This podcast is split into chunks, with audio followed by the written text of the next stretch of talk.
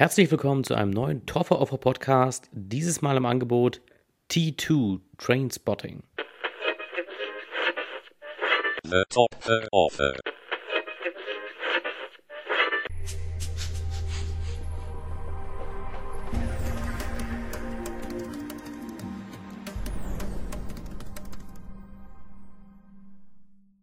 T2 Trainspotting oder auch einfach Trainspotting 2 genannt, äh, um die ja, Verwechslung mit T2 Terminator 2 zu vermeiden, ähm, ist eine, ja, wie der Titel klar verrät, eine Fortsetzung von dem Film Trainspotting, welcher ja tatsächlich 20 Jahre schon alt ist. Also war auch mir nicht bewusst. Ich habe ihn natürlich nicht damals gesehen im Kino, aber eben ist schon eine, einige Zeit her, dass ich Trainspotting gesehen habe und hätte nicht gedacht, dass, das, dass dieser Film auch schon 20 Jahre auf dem Buckel hat.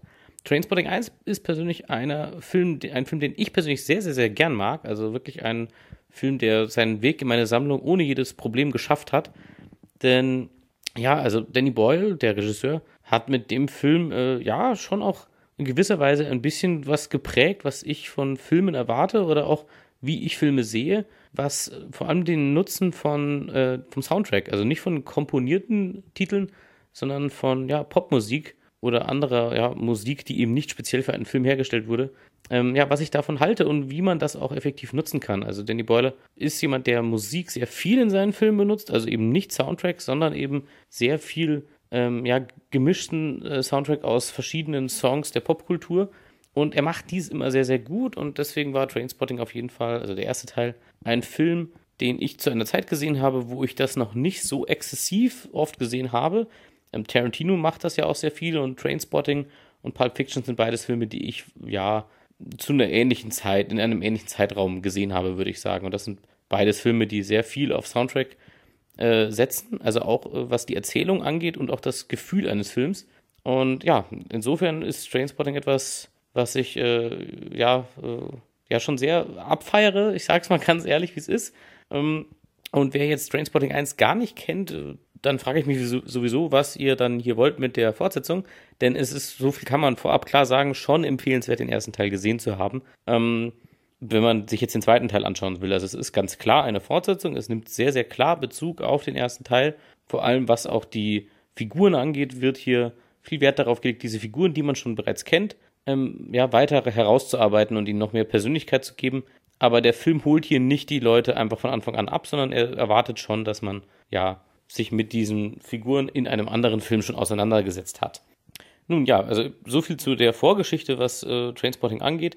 Ähm, wer jetzt gar nicht trotzdem weiß, worum es geht, Trainspotting 2 dreht sich wieder um vier Typen aus Schottland, die in gewisser Weise mit der Drogenszene oder mit Kriminalität zumindest zu tun haben. Und die Hauptfigur ist auch dieses Mal wieder Renton, gespielt von Ewan McGregor, der ja am Ende des ersten Teils ja die ja, Gegend verlassen hat, sagen wir es mal so, die, ähm, das, um, das schottische Umland.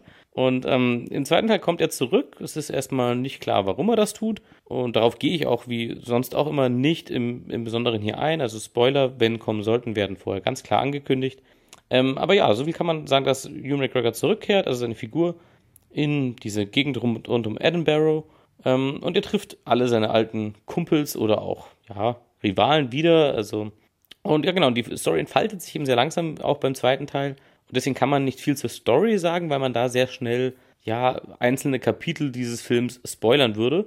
Deswegen tue ich das auch soweit nicht. Also, man kann nur ganz klar sagen, dass dieser Film, was das Feeling angeht, auf jeden Fall auch äh, das fortsetzt, was man vom ersten Teil gewöhnt ist und trotzdem ein paar andere und neue Töne anschlägt. Es ist ja mit Fortsetzungen immer ein bisschen grenzwertig. Funktioniert das wirklich? Sollte man das überhaupt machen? Ähm, zur Vorgeschichte, was dieses Material angeht, Trainspotting Teil 1 und auch 2 basieren auf einem Buch von Irvin Welch. Das Buch heißt auch Trainspotting und auch von diesem Buch gab es Fortsetzungen. Ähm, eine davon, auf die gewisserweise Bezug genommen wurde, ist, heißt Porno. Ja, kein Witz, das Buch heißt wirklich so.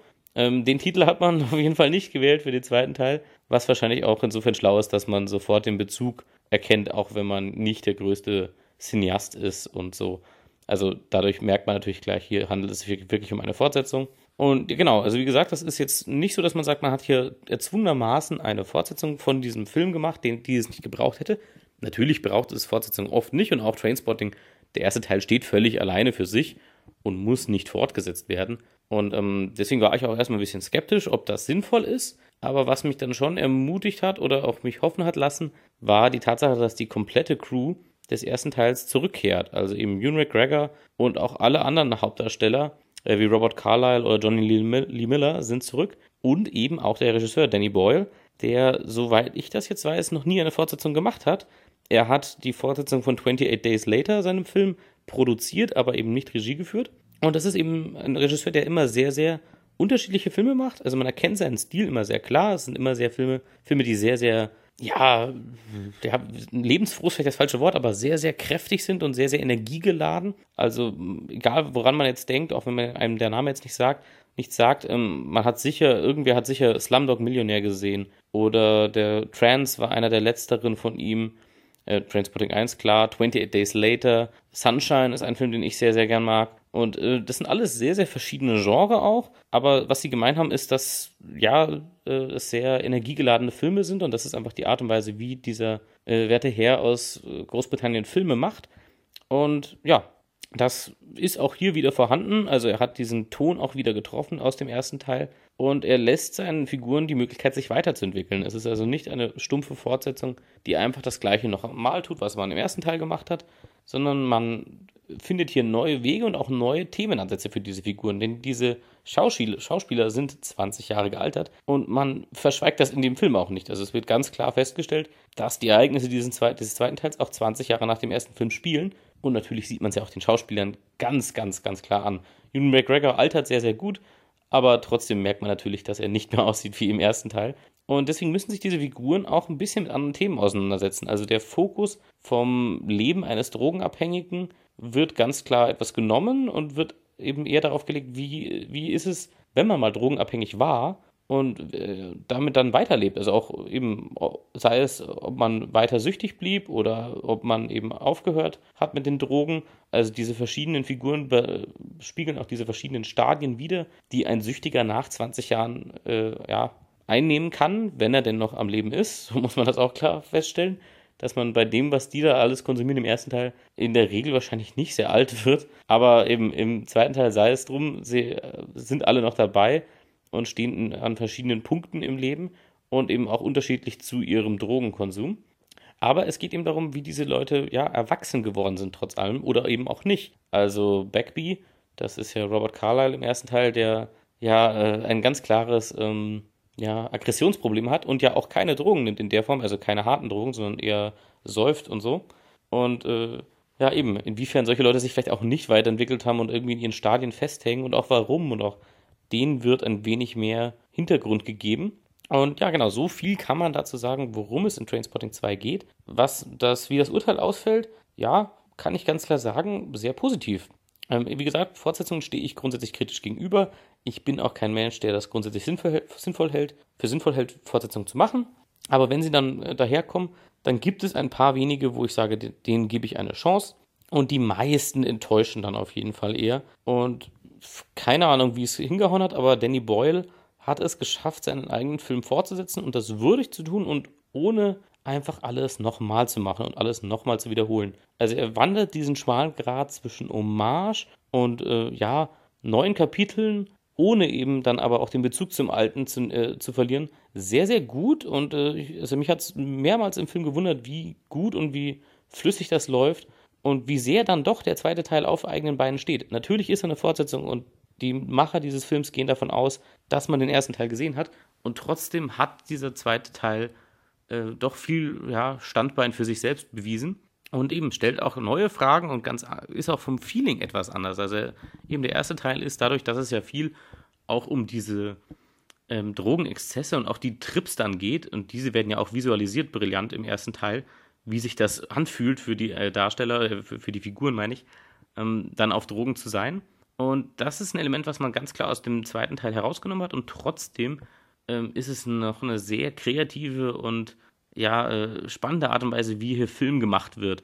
Also bei Danny Boyle liegt es ja auch immer viel an der Montage, wie also einzelne Bilder, Szenen und äh, ähnliches zusammengeschnitten wird. Und auch hier war man wieder sehr kreativ. Auch die Kamerawinkel sind teilweise wirklich völlig verschroben und müssen direkt teilweise unter der Nase der Schauspieler gehangen haben. Und das ist auch hier wieder sehr, sehr gut gemacht und toll. anzusehen. Und eben, der Film ist eben trotzdem selbstständig insofern und scheitert nicht daran, eine Fortsetzung zu sein, was eben wirklich ein seltener Glücksgriff ist und, und Fall ist. Und auch die Schauspieler sind wieder voll dabei. Also die meisten haben ja mittlerweile ganz, ganz andere Sachen auf ihrem, auf ihrem Schirm. Ewan McGregor ist noch der vielfältigste, würde ich sagen. Äh, aber ein Johnny Lee Miller ist ja mittlerweile in ja, Serien zu Hause wie Elementary. Und äh, Robert Carlyle weiß ich gerade gar nicht, der macht auch immer sehr unterschiedliche Dinge teilweise, aber ist jetzt auch in der Serie mittlerweile. Und äh, wie gesagt, also man hätte ja, es hätte auch sein können, dass diese Schauspieler zusammenkommen und diese Chemie aber verloren gegangen ist aus dem ersten Teil. Und das ist Gott sei Dank nicht der Fall. Also alle bringen wieder volle Leistung. Äh, der Schauspieler, der Spud spielt, war auch im ersten Teil schon nicht so mein Fall. Das ist er im zweiten auch nicht. Aber auch das wirkt irgendwie so ein bisschen bewusst gewählt. Ähm, schauspielerisch ist das jetzt nicht die größte Leistung. Aber selbst das eben passt zu dem ersten Teil auch und, und, und zu diesem Teil und passt zum Feeling des Films und fügt sich trotzdem ein. Ewan McGregor ist natürlich wieder super stark und auch eben die restlichen Leute liefern auf jeden Fall ab. Ja, das heißt, mein Urteil für Trainspotting fällt durchweg, durchwegs positiv aus. Ähm, wenn ich jetzt negative Dinge nennen müsste, dann würde ich wahrscheinlich sagen, dass das Framing, also die Kameraeinstellungen ein, zwei Mal ein bisschen, ja, also ich nehme an, dass es Absicht ist, weil das Danny Boyle ist nicht ein Filmemacher, bei dem viel dem Zuschauer überlassen wird, so wie es, wie es mir scheint. Aber trotzdem gab es ein, zwei Kameraeinstellungen, wo ich äh, den, ja, den, die, eben das, das, was im Bild zu sehen ist, manchmal ein bisschen äh, ja, unsauber empfunden habe. Also manchmal sind Köpfe abgeschnitten, aber nur so minimal, dass ich mir entweder denke, es ist eine absichtliche Wahl, die ich einfach nicht so ganz äh, ja, ja, wertschätzen konnte, oder es ist dann doch ein, zweimal passiert, dass man ein bisschen unsauber gearbeitet hat und das hat mich ein bisschen gewundert, ein, zweimal. Aber das ist wirklich jetzt, da greife ich wirklich nach jedem Strohhalm. Grundsätzlich ist es eine sehr, sehr gute Fortsetzung, die natürlich nicht notwendig war und so, aber ähm, sie funktioniert auch wenn die Story, das kann man vielleicht auch noch als äh, zweiten Punkt nennen, nicht so spannend ist wie beim ersten. Der äh, erste hat, äh, es ist natürlich eine sehr verschrobene Geschichte, auch im ersten schon, aber im ersten ist man dann doch, investiert man doch ein wenig mehr, was den äh, ja, Spannungsbogen angeht als Zuschauer und ist ein bisschen mehr dabei. Und natürlich passieren im ersten Teil auch ein wenig mehr dramatische Szenen. Das ist im zweiten Teil nicht mehr so der Fall. Also wer den ersten Teil gesehen hat oder auch nicht, da reicht eigentlich das Stichwort Baby schon und äh, dann weiß, wer den ersten Teil gesehen hat, was ich meine. Und solche sehr krassen Szenen hat man nicht mehr drin, was aber wahrscheinlich auch daran liegt, dass natürlich dieser Fokus auf den Drogenkonsum nicht mehr so stark ist im zweiten Teil und dass das auch insofern konsequent ist. Also sonst hätte man einfach nur den ersten Teil nochmal gemacht und sich nicht weiterentwickelt und das wäre ja auch schade gewesen. Also insofern hat man hier die richtigen äh, Akzente gesetzt und auch die, richtigen, die richtige Vorgehensweise gewählt und einen äh, ja, ziemlich guten Film gemacht mit einem starken Soundtrack auch wieder, der wirklich von der ersten Sekunde an mich im Stuhl mitwippen, mitwippen hat lassen. Und äh, ja, also Trainspotting 2, wer den ersten gesehen hat, ganz klare Empfehlung, kann man sich auf jeden Fall anschauen, ist keine klassische Fortsetzungsenttäuschung. Äh, wer den ersten nicht gesehen hat, äh, was macht ihr noch hier? Guckt euch den ersten Film an. Absoluter Kult und äh, das auch zu Recht. Altert auch sehr, sehr gut, obwohl er 20 Jahre alt ist. Und äh, ja, insofern, das war's auch schon wieder vom Torfer Podcast. Bis zum nächsten Mal. The Topher Offer.